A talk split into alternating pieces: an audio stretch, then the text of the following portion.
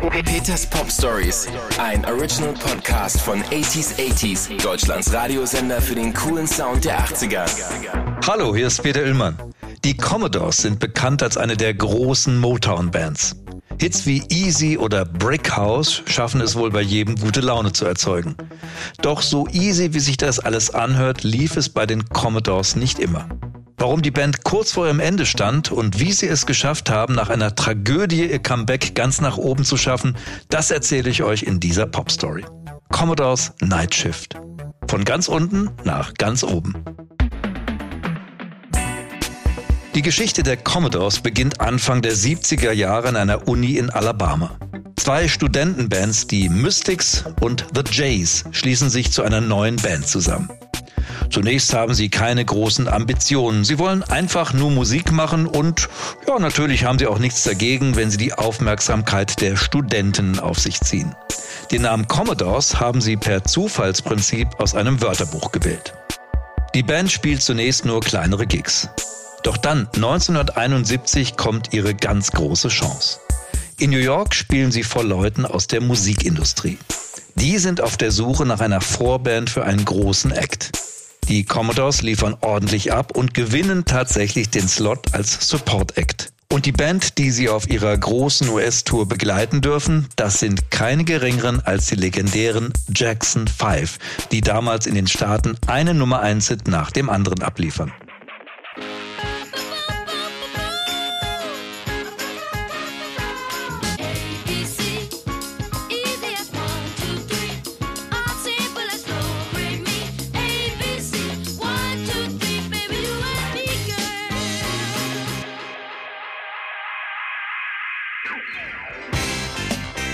Für die Commodores geht es jetzt richtig los. 1972 unterschreiben sie beim legendären Motown-Label und der Titeltrack ihres ersten Albums lautet Machine Gun und landet auf Platz 24 der Billboard-Charts. In den Folgejahren hauen die Herren einen Hit nach dem anderen raus. Slippery When Wet 1975.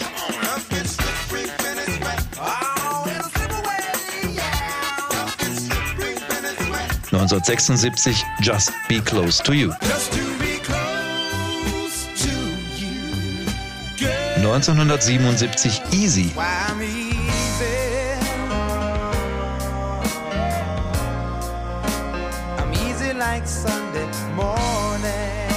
Und Brick House. 1978 Three Times a Lady.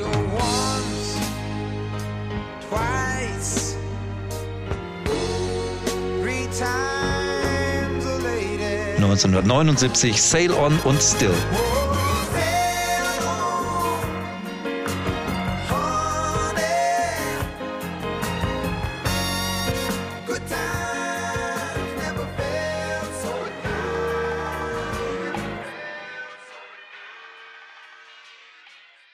Es scheint, als wären die Commodores unaufhaltsam. Was sie anfassen, wird ein Hit. Doch die Band verändert sich und das nicht unbedingt zum Guten. Denn Commodores-Mitglied Lionel Richie fängt an, eigene Wege zu gehen. 1980 schreibt und produziert er für Kenny Rogers den Song Lady. Das Projekt ist gleich von Erfolg gekrönt.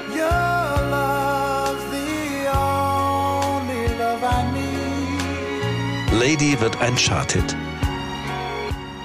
Bereits im nächsten Jahr veröffentlicht Lionel Richie dann schon seine erste eigene Single als Sänger, ein Duett mit Diana Ross, Endless Love. Auch das wird wieder ein großer Erfolg.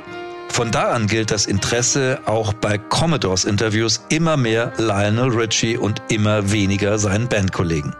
Und wenn Richie in der Mitte eines Commodore-Auftritts seine Balladen am Piano spielt, feiert ihn das Publikum ganz besonders.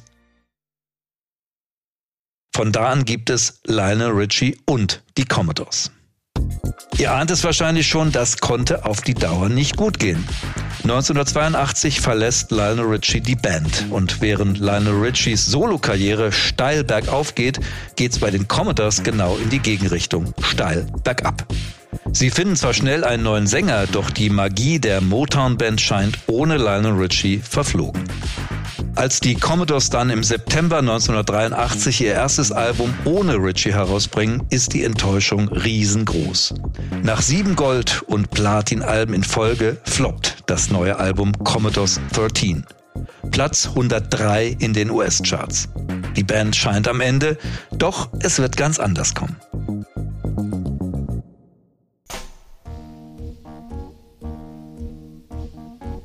In den Morgenstunden des 1. April 1984 ereignet sich in Los Angeles eine Familientragödie, die auch für die Commodores nicht ohne Folgen bleiben soll.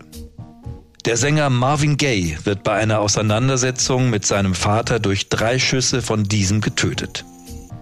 Makabrerweise hatte Gaye die Tatwaffe seinem Vater vor einiger Zeit sogar selbst geschenkt, zu Weihnachten. Marvin Gaye stirbt mit nur 44 Jahren. Rhythm and Blues Fans rund um den Erdball sind erschüttert. Nachdem im Januar nach langer Krankheit bereits der Sänger Jackie Wilson verstarb, verlieren sie mit Marvin Gaye noch eine ihrer ganz großen Soul-Stimmen. Auch die Commodores verlieren zwei Kollegen und Freunde. Die Band entscheidet sich, ihren verstorbenen Musikerkollegen einen Song zu widmen. Das Lied soll eine Hommage für die gerade Verstorbenen werden. Die Idee dafür haben sie von den Righteous Brothers. Deren Song Rock'n'Roll Heaven beschreibt, wie unter anderem Jimi Hendrix und Janis Joplin nach ihrem Tod im Himmel eine Band gründen.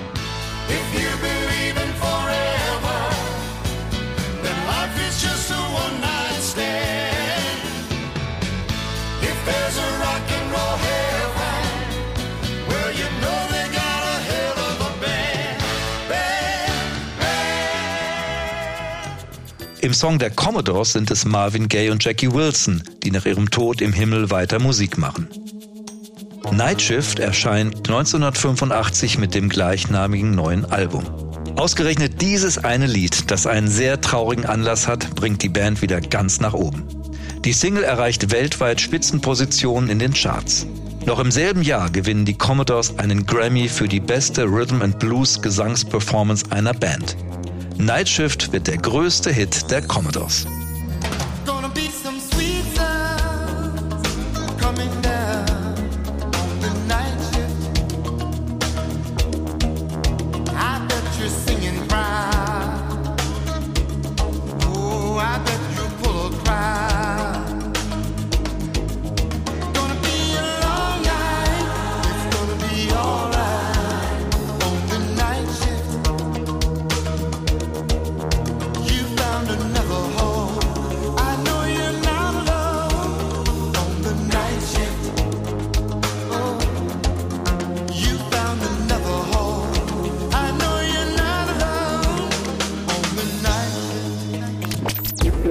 Peters Pop Stories, ein Original Podcast von 80s 80s, Deutschlands Radiosender für den coolen Sound der 80er. Mehr Pop Stories und die passenden 80s Songs von Depeche Mode, David Bowie, Madonna, The Human League und vielen mehr hört ihr im Programm von 80s 80s. Jetzt entdecken in der App und im Web 80s80s.de.